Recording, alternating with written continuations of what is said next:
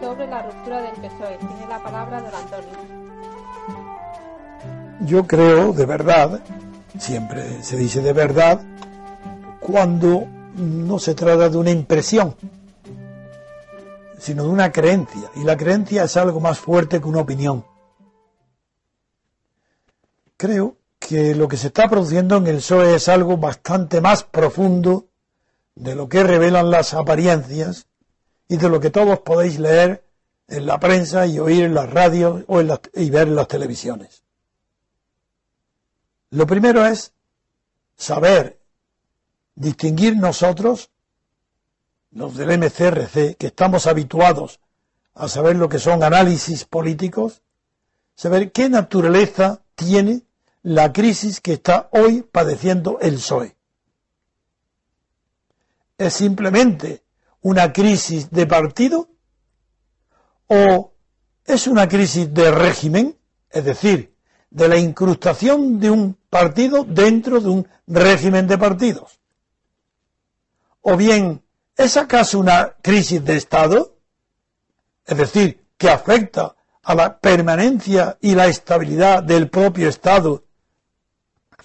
En este caso estaría justificado pensarlo porque el, el PSOE es un partido del Estado y está definido en la ciencia política, no en la española, en la alemana, porque en España no hay ciencia política, está definido como partido, como órgano del Estado, partido órgano del Estado. Una crisis del PSOE, forzosamente una crisis de un órgano del Estado, parcial. Si unimos la crisis del PSOE parcial de Estado a lo que está sucediendo en Cataluña, que es otra crisis de Estado, puesto que es más claro aún todavía que cómo puede haber duda de que la autonomía de Cataluña forma parte del Estado. Poner en duda la vigencia de Cataluña como parte del Estado y que debe ser un Estado independiente, eso es una crisis radical del Estado español. Sumados la crisis del PSOE, partido orgánico del Estado, a la crisis de la autonomía catalana, autonomía orgánica del propio Estado, la naturaleza de lo que está pasando en el PSOE es de una crisis de Estado parcial. Vista, examinada esta primera cuestión, que es la naturaleza de la crisis, que no es una simple crisis de partido, ni de estructuras de partido, ni de dirigentes de partido, ni de bases de partido. Se trata de una crisis de un órgano del partido. Por tanto, es una crisis de un partido orgánico, puesto que tiene órganos, y uno de ellos, esencial, el PSOE, está en crisis. No sería lo mismo, aunque parezca igual, que otro partido orgánico del Estado, como el Partido Comunista, en este caso Izquierda Unida, entrara en crisis parecida a la del PSOE. Eso no produciría ningún cambio en la naturaleza de la crisis del Estado porque es marginal, aunque tenga la misma naturaleza, está en las márgenes, en los extremos del Estado del Partido Comunista. Mientras que el PSOE, junto con el PP, ocupa el centro de equilibrio de ese Estado orgánico compuesto de varios órganos. Esa es la primera cuestión. La segunda cuestión es que no todas las crisis de Estado ni de partidos de Estado son iguales porque va a depender muchísimo del tiempo en que se produce y de los motivos adyacentes que lo producen. No importa nada ni Sánchez, ni Susana Díaz, todo eso carece de importancia. Esas son cuestiones anecdóticas, personales. Aquí hay algo mucho más profundo que ha provocado el hecho insólito de que el Partido Socialista Obrero Español se rompa.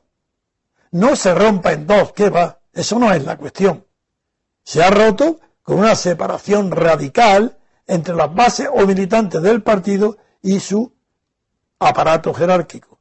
Lo que se ha dividido en dos bloques es la jerarquía. Lo que se llaman varones de las autonomías, los que están en la estructura de poder del PSOE, son los que se han dividido en dos. La militancia no tenemos constancia todavía de que se divida en dos. Y si Sánchez tiene toda su esperanza puesta, no ahora, desde el que inició el juego macabro de querer ser presidente del gobierno sin tener votos para ello, desde que pensó esa locura, todo ha fiado a las bases. Porque él cree, ignorante como es tan grande de la política, ignorante que es de su propia situación y por qué está donde está, ha dado una importancia exagerada a las primarias, porque ahí salió. Y ha confundido que eso quiere decir que el que da el poder es el que lo mantiene y lo quita. Y esas son las bases, los que han votado las primarias. Le dan mayor importancia de la que tiene en realidad. Porque podrán tener para unas circunstancias, pero no para otras. Y pretender que la crisis que tiene dirección del PSOE, una crisis de dirección, de orientación, de hacia dónde va, no lo sabe la quiere resolver Sánchez con una apelación a las bases, como en Roma hacían los tribunos de la plebe apelando al pueblo cada vez que tenía una, que dirimir una cuestión con los patricios. Esta es la cuestión. Ahora, claro que es trascendental el conocimiento que vivimos, del tiempo que vivimos. Porque este tiempo está dominado por otro factor que no es el mismo del que existía en el PSOE cuando atravesó sus primeras grandes crisis. ¿Recordáis? Ya veréis. La primera gran crisis que tuvo que afrontar el PSOE fue muy fácil de responder porque era una crisis teóricamente ideológica, pero prácticamente inexistente. Era el marxismo. Cuando Felipe González se produce la crisis en el partido hasta el punto de que dimite y tiene que devolver, devolver después, cuatro meses después, para intentar lo mismo, convencer a las bases que renuncien al marxismo, eso es un, es un, nada, es un paseo militar. Ni apenas un 10% se le oponen a que se renuncie al marxismo, los mismos que cuatro meses antes lo rechazaron a Felipe González. Esa es la situación de lo que era el PSOE entonces.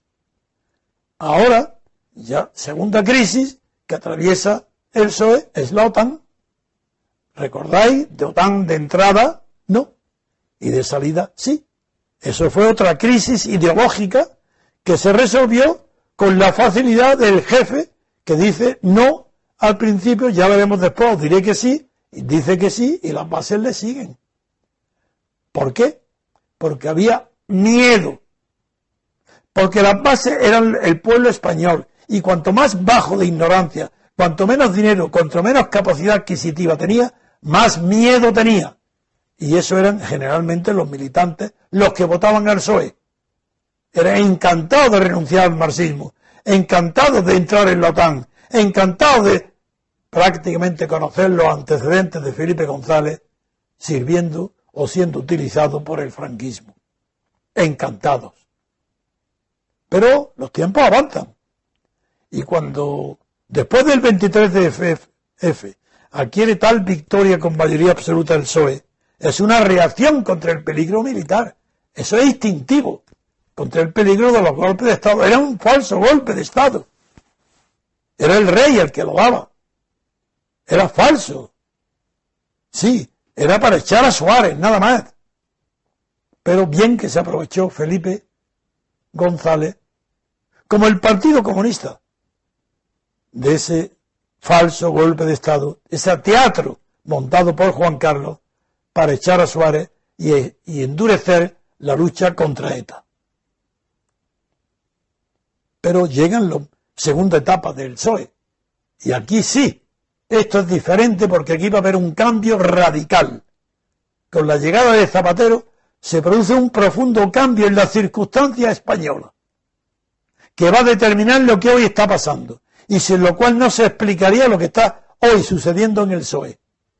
Ni siquiera la aparición de Podemos, que también influye en lo que está sucediendo en el PSOE muchísimo. ¿Qué es lo que sucede? Que han cambiado el clima, el tiempo, el espíritu. Eso intangible que no se ve, pero que se difunde y de repente una sociedad es diferente de lo que era hacía diez años antes, que es Pues que se ha derogado tácitamente sin decirlo la ley de pacto de silencio, en virtud de la cual Fraga alababa a Santiago Garrillo, silencio sobre, sobre Paracuello, silencio sobre los crímenes del franquismo, pacto de silencio, el ser el primero obediente, no hablar del pasado, ni una palabra, prohibido, en las cortes, en las leyes, en los periódicos, eso termina. ¿Y cuándo termina? Termina con Zapatero. Voy a prescindir ahora del periodo de la mayoría relativa de Felipe González y Aznar que dieron tal poder a Cataluña que hoy se está pagando. Prescindo de eso ahora, para no perder el hilo del razonamiento. El hilo del razonamiento, vamos a continuarlo. ¿Qué sucede? Sucede que tanto el PSOE de Zapatero, tanto insiste en la bondad, en el buenismo, que no solo ante Cataluña dice que hará, aprobará todo lo que apruebe el Parlamento catalán, así nos va hoy, en Cataluña, sino que Zapatero, hablando de su abuelo, lo confunde con la ley de memoria histórica. Amigos, se sustituye el pacto de silencio sobre el pasado sobre la ley de memoria histórica del pasado. ¿Y qué quiere decir eso? Memoria de la guerra civil, actualizarla. buscar cadáveres en las cunetas, quitar el nombre de las calles, darle el poder a los herederos ¿De quién? De los vencidos. No reconciliación. Franco no hizo reconciliación. Pero estos de ahora tampoco. Quieren venganza, quieren revancha. Lo que perdieron en la guerra civil lo quieren ganar ahora. Ni Franco ni estos son dignos de estar al frente de un pueblo con orgullo. La guerra fue una guerra ideológica. Hay orgullo del comportamiento en los dos bandos. Pero bien olvidada está después de 80 años. Es una canallada, es una ignominia que un dirigente histórico, un dirigente político, un dirigente cultural, un catedrático, nadie, un papel, un periódico, una radio, una televisión, vengan a recordarnos la guerra civil. ¿Qué es esto? ¿Qué vergüenza? Eso es Podemos. Pero eso es el PSOE, que se da cuenta el pobre de Sánchez del triunfo de Podemos a consecuencia del 15 de mayo, y dice, pues eso, yo a las bases, a las bases, las primarias, lo eligen las primarias, y acudo a las primarias, que lo amenazan los varones, hay que más le da, él cuenta con las primarias, va a vencer, va a ganar, él tiene la militancia con su lado. ¿Qué es lo que está pasando en el PSOE? ¿Quién va a ganar en esta batalla? Eso es facilísimo, eso, eso es lo de menos. Ya perdió el retroceso a la memoria histórica de la guerra civil. Ya ha perdido. España ya perdió. Ahora, ¿qué nos queda? La esperanza de un enorme, enorme y creciente sistemático aumento de la abstención. Porque nadie merece ser apoyado, legitimado, darle autoridad moral, legitimidad a ningún partido. Y nos queda ahora por analizar un poco antes de terminar y abrir las preguntas a vosotros, me queda un poco. Y el poco que tengo que, reconocer es qué significa el triunfo del no es no en las bases del PSOE. ¿Qué significa no es no para que Sánchez sea apoyado por la militancia, por las bases? ¿Qué significa para que los varones, los jerarcas, el aparato, la mitad del aparato, tenga que hacer la maniobra de dimitir, irse, para que Sánchez no pueda convocar a la militancia, a las bases. ¿Qué significa? Pues simplemente significa que ni Sánchez ha comprendido una palabra de lo que es la política ni la lucha por el poder, y el juego que está haciendo es tan peligroso que se puede llevar por delante a todo el, el aparato del PSOE y a la inversa. Esta diferencia de contar con la militancia como si fuera una asamblea diaria, como si, perdón, como si fuera una, una asamblea local, como si fuera una democracia directa, como si fuera una democracia asamblearia, eso Pep, el Sánchez lo copia de Podemos. ¿Y qué creéis? ¿Que Podemos creía en eso? De ninguna manera. Si Podemos ahora es un caudillo, Pablo Iglesias. Se acabaron las bases, se acabaron los militantes. No hay más que caudillismo. ¿En qué, tiempo ha transcurrido? Meses, días. Porque Pablo Iglesias recorrerá todo el camino para conquistar y con fusil, con la violencia, el poder. Ese hombre desequilibrado, ese payaso Iglesias, que hace las comedias que todos hemos visto, ese ha sido el maestro y la inspiración de Sánchez. Sánchez lo copia y cree que el camino del triunfo de Pablo Iglesias ha sido debido a que ha acudido a las bases del 15M y por eso él quiere acudir también a lo mismo. Esa es la naturaleza. Manera de combatir nosotros, MCRC, y personas dignas y decentes que en España los hay a millones, es no votar. Por tanto, digo nada más que a pensar, reflexionar en que la naturaleza de la crisis del PSOE es la naturaleza de una crisis de Estado.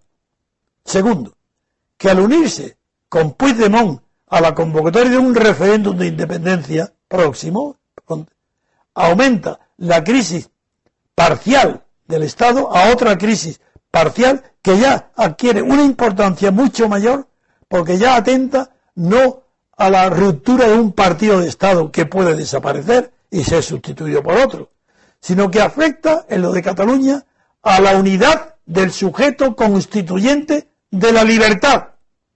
La libertad es un concepto colectivo. O la tienen todos o no la tiene nadie.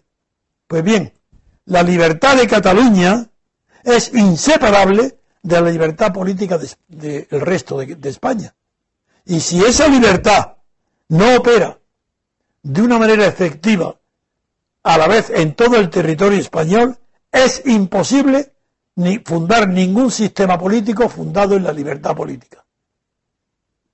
Cataluña, qué ignorancia de lo que es Cataluña por parte de quien de los catalanes, eso es normal, eso es el amor propio, ese es el infantilismo, esa es la ignorancia de no conocer su propia historia. No, yo de eso no hablo. Lo peligroso no es el separatismo de los catalanes.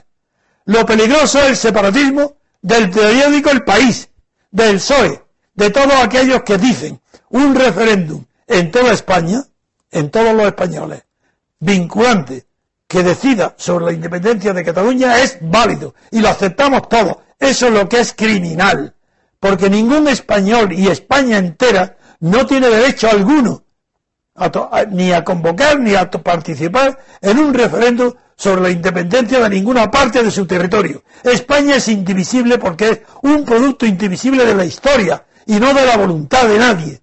Y lo que no depende de la voluntad es una cuestión indecidible. ¿Y ahora en qué situación hemos llegado? Que hasta Podemos ahora se suma para añadir a las fuerzas de Sánchez para sostener en unas elecciones un nuevo poder que destruya la unidad de España, porque no conocen ni lo que es la libertad colectiva para garantizar las libertades individuales, ni lo que es la unidad del territorio español para garantizar la unidad del sujeto constituyente. Con estas palabras termino y quiero dar paso a las preguntas que queráis hacerme, siempre que lo hagáis, como siempre lo repito, a ser posible con mucha precisión y limitaros al tema que hablamos hoy, que consiste en las consecuencias o repercusiones que tiene o que puede tener la crisis del PSOE en, en el problema de la unidad de España y en el problema de la crisis del Estado español, porque el PSOE es un partido estatal. Muy bien, pues antes de pasar al turno de preguntas, a mí se me ha olvidado poner en los comentarios, entonces tenemos que hacer una pausa de tres minutos y enseguida volvemos. Por favor, no os vayáis, volver a conectar con nosotros. Gracias. Ahora mismo. Ahora mismo. ¿De acuerdo? Me callo. Pues muy bien. Bueno, ahora estamos de vuelta con los comentarios eh, activados pues cualquiera que quiera hacer una pregunta, si quieres, Paco, bueno, volverme a decir la pregunta que tú tenías que no he podido tomar nota, empezamos con la tuya enseguida.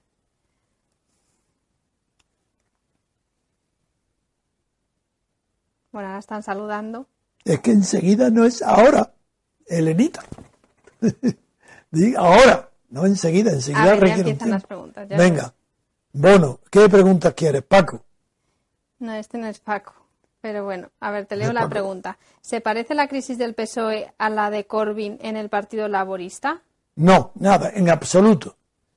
La crisis de, de actual del PSOE no es ideológica, es una lucha por el poder entre élites del aparato dirigente, solo que tienen de común que Corbyn se apoyó también en la militancia y, y Sánchez quiere hacerlo, pero todavía no lo ha hecho. Otra pregunta. A ver, vamos a ver si hacen más preguntas. Sí, ¿Cómo? aquí están haciendo más ¿Cómo no preguntas. van a hacer? Sí. A ver, otra pregunta. Don Antonio, ¿qué opina de la rebelión de don Felipe González contra Pedro Sánchez? normal, normal. Eh, Pedro Sánchez es no una persona de distinta opinión que Felipe. Tampoco es una persona que pertenezca a la misma creencia ideológica que Felipe. Ni, aunque están en el mismo partido, no tienen absolutamente nada que ver. Antes he dicho que no se trata tanto de diferencia ideológica como de instrumentos que utiliza Felipe González por un lado y Sánchez por otro para alcanzar el poder. Felipe tenía que utilizar a la derecha, pero después del 15M Sánchez cree que tiene que alcanzar el poder acudiendo a la militancia de izquierda del PSOE, justamente la que odia a Felipe González. Son tan opuestos que el que apoya a Sánchez tiene odio, antipatía y no puede soportar a Felipe González. Prueba, por ejemplo, Felipe González va a Venezuela, lo expulsan. Zapatero va a Venezuela, lo reciben con abrazos. Esa es la. Si va fuera Podemos, sería recibido en Venezuela con más abrazos que Zapatero. Esa es la diferencia. Porque Podemos quisiera pactar con Pablo Iglesias. Otra pregunta. Otra pregunta. La hace Daniel Vázquez Barrón. Dice, ¿se producirá en breve otra crisis similar en el PP? No, no, no, no. De ninguna manera. No, no. Es que las crisis del PP son de otra naturaleza. La- son de personas hábiles para... No, que va. ¿No veis que el PP, si el PP está es una proviene de la de la Santa Alianza, de la Alianza Popular, de los siete magníficos, eso termina con el poder en Fraga. Y Fraga designa dedo a todos los que han sido dirigentes del PSOE y él y designa dedo a Aznar, él se va a ser, a ser virrey de Galicia y designa a Aznar en dedo a Rajoy. Y, Rey, y, Rey- Rajoy tendrá que designar a dedo a otro porque en el aparato del PSOE, perdón, del PP, es un aparato franquista. Es enemigo de la memoria histórica. Él no quiere hablar de las cosas que habla el PSOE. Y ahí no puede haber ninguna división. Porque ahí, en cuanto a la, la ley histórica, no se va a producir el fenómeno de la izquierda, porque ellos son los vencedores. No quieren revancha, quiere que no se vise- revise el pasado. Mientras que Podemos quieren revancha, quieren vencer lo que, lo que perdieron en la guerra. No, no se parecen en nada y no se, no se producirá ninguna crisis de ese tipo. No, en el PSOE es la corrupción. A propósito de este tema, eso sí que es importante lo que voy a decir. El triunfo ante las bases de Podemos, no, perdona, es que me confundo, porque quiero hablar rápido y digo lo primero que se me viene a la cabeza. Eh, en el PSOE la crisis se produce porque Sánchez acude, tiene un éxito enorme de propaganda, porque su simplicidad y la dirección que tiene de personas a su alrededor, que no son tontas como Luena, son personas que no tienen conocimientos políticos, pero saben crear eslogan, pues la frase no es no, esa sencilla no ha sido analizada en la prensa, nadie lo dice. Y yo voy a decir lo que significa. No es no, no puede significar no a la corrupción, como cree el idiota de Sánchez. Él mismo dice la frase y cree que es no a la corrupción. Eso no significa. ¿Cómo va a decir no es no a la corrupción un PSOE más corrupto que el PP? Eso es imposible. Eso es seguro que no. No es no, ¿qué quiere decir? No es no, no a Franco, no a la continuidad de la guerra civil. No, eso es lo que quiere decir el no es no a, a Rajoy. No, no a la derecha franquista, a la heredera del franquismo. Ese es el no es no a Rajoy. Y las bases lo interpretan bien. No es la corrupción. Pero si la corrupción de los ERE es superior, ¿cómo va a estar diciendo no es no Rajoy por la corrupción? Eso no es verdad. Es verdad que es la palabra, pero el sentimiento que produce es no es no a los herederos del directo del franquismo. Claro, se olvidan de que Felipe González y el PSOE prosperó bajo el franquismo cuando dieron el golpe de mano contra el PSOE de Toulouse, de Llopis, y vencieron en Suresne. Ahí es donde prospera, cuando es protegido por la policía de Franco. Y cuando ya Felipe González, secretario general de, a partir de Suresne, puede llevar el partido justamente al entendimiento absoluto con los herederos del franquismo. Esa es la realidad. Otra pregunta. Bien. Otra pregunta dice, ¿Sánchez es un submarino de Podemos? No, de ninguna manera. Es mucho más tonto. Es submarino y no lo sabe. Sí, otra pregunta. ¿Qué opina de que Rosa Díez quiera volver al partido? ¿Rosa Díez? ¿Al Partido de Ciudadanos? Al PSOE, supongo que será. ¿Pero cómo va a ser si Rosa Díez... ¿Quién es Rosa Díez? Que no sé quién es. La de, la de UPyD. Ese no es el PSOE, ese es de Ciudadanos. No, de UPyD era. Ah, estuvo. Sí. Estuvo en el PSOE. vamos a ver. Rosa Díaz estuvo en el PSOE. Luego fundó UPD. Y luego fracasó su intento de unión con Rivera. Y ahora a quién, que te diga a quién quiere volver, a qué, si a Ciudadanos o al PSOE. Que me lo diga. ¿Quién lo pregunta? Que me lo diga. ¿Qué quiere decir? Ha dicho que vuelve al PSOE, dice. Ah, pues, mm, pues nada, una señora que procede del PSOE y quiere volver a sus orígenes, bien, pues que lo haga. Pues vaya, todo lo que decía y todo lo que largó contra el PSOE, que se lo trague. Es una oportunista, como ya lo sabía yo. Bien. Otra pregunta. Dice, ¿puede ganar Sánchez esta guerra? ¿Qué es mejor para los fines del MCRC? Hombre, para nuestros fines, lo mejor es que ganara Sánchez y Podemos, y que se una con Podemos y lleguen al gobierno. Eso es lo que nos daría al MC la oportunidad de abrir un periodo de libertad constituyente en un plazo inferior a un año. No durarían en el poder, estando nosotros ya organizados, por Dios. Están diciendo que lo de Rosa Díez es mentira, eso no es... Ya me extrañaba a mí, eso es que no... ¿Es un troll el que lo hace para molestarme? No lo sé. A ver, otra pregunta. Dice, hola, ¿cómo afectará esta situación a las posibles terceras elecciones? ¿A, quién? Perdona, eh, pronuncia. ¿A quién? ¿Cómo afectará esta situación a las posibles terceras elecciones? Ah, eso es difícil de responder ahora mismo.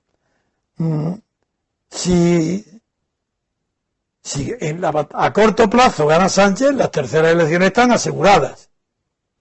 Ahora bien, si vence Susana Díaz, tiene un carácter pusilánime, que nadie se haga ilusiones. Esa es la persona de Griñán y de, y de Chávez, y es pusil, no tiene voluntad, no tiene un carácter firme. Tiene ambición, pero no tanta, ni es comparable con la ambición que tiene eh, Sánchez. Se ve, y hoy, que podía, ya podía haber tomado una decisión y estará indecisa. Si no es seguro que Susana Díaz pueda triunfar porque no tiene el valor de dar el paso. Y a lo mejor no da el paso decisivo para vencer en el acto, en, cuestión de horas, a Podemos. No creo que tenga personalidad para, para, eso. En cambio, en el equipo de Sánchez hay mayor coherencia y, hay, y están convencidos de que el futuro del PSOE es la unión con la militancia. No conocen ni la historia del PSOE ni la historia de la socialdemocracia alemana que jamás ha tenido unidad con la, con la militancia. Siempre han sido los aliados del centro derecha. Ellos salían con el, lo que es de, derecha hacia el, hacia el centro. Pues ellos en la izquierda hacia el centro, más de centro que de izquierda. Y siempre han sido enemigos radicales del Partido Comunista. Otra pregunta. Dice, por lo que resulte de la lucha en el PSOE, ¿peligran las terceras votaciones? Quiere decir terceras elecciones, ¿no? Y terceras votaciones, lo mismo. Dice que si, repite que si peligran, ¿por qué? ¿En virtud de qué? Sí, dice, por lo que resulte de la lucha en el PSOE, ¿peligran las terceras votaciones? Sí, yo creo que están en peligro, porque el susto que hay hoy en la clase dirigente total, española, toda la clase bien pensante, está tan asustada de lo que puede pasar con la ruptura del PSOE y la unión de Podemos con Sánchez, que pudiera precipitar rápidamente un acuerdo de Rajoy con no sé cómo, pero sí, ahí ya no veo con total seguridad las terceras elecciones y hasta antes del golpe de mano. Ah, bien, a propósito, lo que hay, el golpe que ha dado los 17 dimitiendo, pues también hay que analizar su naturaleza. Ese golpe no es evidentemente un golpe de mano, como dicen algunos periódicos, eso es ridículo, es que no saben de qué hablan. Es un golpe político. ¿Qué naturaleza tiene? Pues es un... No es un golpe de régimen, pero desde luego, porque un golpe de régimen sería eh, la autonomía de Cataluña. Si consiguiera la independencia, es que sería un golpe de Estado y final del régimen. Que podría recuperarse, pero el régimen ya no. En cambio, esto que está pasando en el PSOE es, tiene una naturaleza no de crisis de régimen, de golpe de régimen, sino de un verdadero golpe de Estado. ¿Por qué razón? Porque el PSOE es un partido estatal, es un partido de Estado. Cualquier golpe que se dé dentro de él para cambiar el poder, hasta ahora no lo han conseguido, cuidado. Hasta ahora está fracasado. El golpe, ha estado a punto, pero esos 17, mientras no le quiten las riendas del boletín del Estado, que al PSOE, mientras no le quiten eh, eh, el mando de Ferraz a Sánchez, el golpe todavía ha fracasado. Pero su naturaleza sería y es, ha sido, la de, hasta ahora un intento fallido de golpe de partido estatal, es decir, un golpe parcial del Estado, porque no está solo el PSOE, también están otros partidos que no están dentro de esa crisis, lo que sería un golpe de Estado parcial. De acuerdo, pues la siguiente pregunta. Don Antonio, ¿qué partido cree que saldrá beneficiado de la pataleta del tontarrón de Pedro Nono? Uy, si pierde beneficiado, es que el PSOE en las elecciones va a tener los resultados más desastrosos que, desastrosos que ha conocido en toda su vida reciente. Y los beneficiados van a ser, en primer lugar, de todo, la abstención. Ah, eso sí. Va a haber un crecimiento de la abstención impresionante. Eso es lo primero. Por tanto, nuestro partido, que es el partido de la abstención, es el primer ganador del golpe dado por Sánchez, contra Sánchez y la situación de Sánchez. El segundo partido beneficiado va a ser, indudablemente, Podemos. El tercer partido, Ciudadanos. Y algunos restos, el PSOE, eh, perdón, el PP, pero por ese orden. ¿Volverá al consenso? Sí. Como esté el polígono, en cuanto esté este régimen a punto ya de estallar, volverá al consenso. Lo que pasa es que tendrá unas bases de sustentación distintas porque el tiempo ha cambiado, precisamente por lo que acabo de decir porque hoy no son tiempos de olvido del pasado, sino de recuerdo de la historia. Y entonces cualquiera ya no producirá los mismos efectos. Volverá un consenso efímero que afectará a una clase dirigente pequeña, pero no al pueblo ni a los gobernados. Ahí ya el consenso no volverá. ¿Beneficiará este, esto al sorpaso de Podemos en las terceras? Eso está claro. Si hay terceras, que Podemos va a, ser un sorpaso al, PSOE, eso es seguro. Don Antonio, ¿cree usted que es una estrategia de los varones para obligar a la abstención? De ninguna manera, ojalá fuera verdad. Eso no, eso no son tan refinados. ¿La ruptura del estado de partidos puede llevar a otro conflicto civil, guerra entre españoles? Imposible. Entre un millón de posibilidades, ni una. Eso es imposible. Pero pase lo que pase. Aunque haya locos, incendios, guerra civil, ni siquiera en Cataluña. Eso en ninguna parte. Ni, figuraros cómo ha terminado la, lucha armada en el País Vasco con el terrorismo. Eh, es que es inconcebible. Eso de una guerra civil, una locura pronunciar esa sola palabra. Quiere decir que viven en un mundo imaginario. Quien piense eso. guerra civil imposible. Por esa razón tenemos que ser decididos, valientes, y ir a las mesas electorales a romper los votos. Que ellos rompan partidos, nosotros rompemos votos. Otra pregunta. Dice, ¿Podemos puede ser un nuevo, un nuevo pilar del régimen del 78? No, de ninguna manera. Jamás. Eso es imposible. Eh, lo mismo, son otros tiempos históricos. Hoy no, Podemos quiere eh, sacar los muertos de las cunetas. Eso es imposible. Ya no hay ley de olvido del pasado. Podemos no pertenece a esa generación. Eso no es posible. Primero que Podemos no. Ojalá gobernara. Podemos duraría un mes y, tendríamos el camino ancho para ir a la conquista de la libertad colectiva con una nueva constitución, con un periodo de libertad constituyente. Ojalá gobernara el Podemos esos despreciables y, oportunistas, si no creen en nada, si no creen absolutamente en nada, creen que su camino está en el PSOE, ocupar el lugar del PSOE. Pero sus modales, su formación y sus su formación no tienen ninguna. Pero sus gustos oscilan entre el musulinismo y el leninismo. hay que ver en Venezuela lo que pueden ver de allí, pueden haber aprendido. Bien, nos quedan cinco minutos. Sí. Y dice otra pregunta. ¿Qué varones del PSOE cree usted que mandan mucho y se ven poco? Fernández, el de Asturias. Y dice, ¿qué temen? ¿Quién teme quién? Los varones. Pero, pero me, después de esa pregunta, ¿quién teme quién? ¿El de Asturias? ¿El de Asturias? No. Que, temen los varones que se ven poco, supongo que querrá decir. No, como no lo sé la pregunta, que la haga bien. ¿Qué temen quién y qué varones? Todos no temen igual. ¿Cómo van a temer si están en el machito, en el poder, si están ganando dinero y mandando? ¿Qué van a temer? No entiendo la pregunta. ¿Quién la hace? La hace eh, Alberto Sushiclu. Pues no sé, que o la haga mejor la pregunta. Yo no sé lo que me ha querido otra pregunta. ¿Cómo? Hago otra pregunta. ¿Acabará el PSOE como el Partido Socialista Italiano? Ojalá, yo creo que sí, es lo que deseo. Y, llevar el camino. Y la última pregunta que hacemos hoy es, ¿en unas terceras elecciones el PSOE puede ser barrido y dejar de ser la segunda fuerza? Sin duda. Barrido del todo no, dejar de segunda fuerza casi seguro.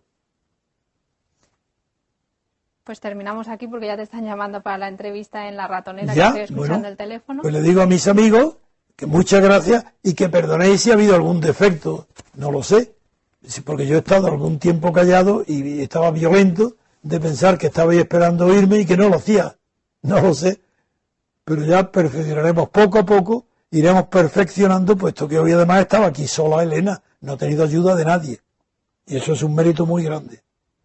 Pero no os acostumbréis que la quiero tanto que, que le puedo decir, eh, pronuncia bien, no pasa nada porque yo pronuncio mal y quiero que ella pronuncie bien.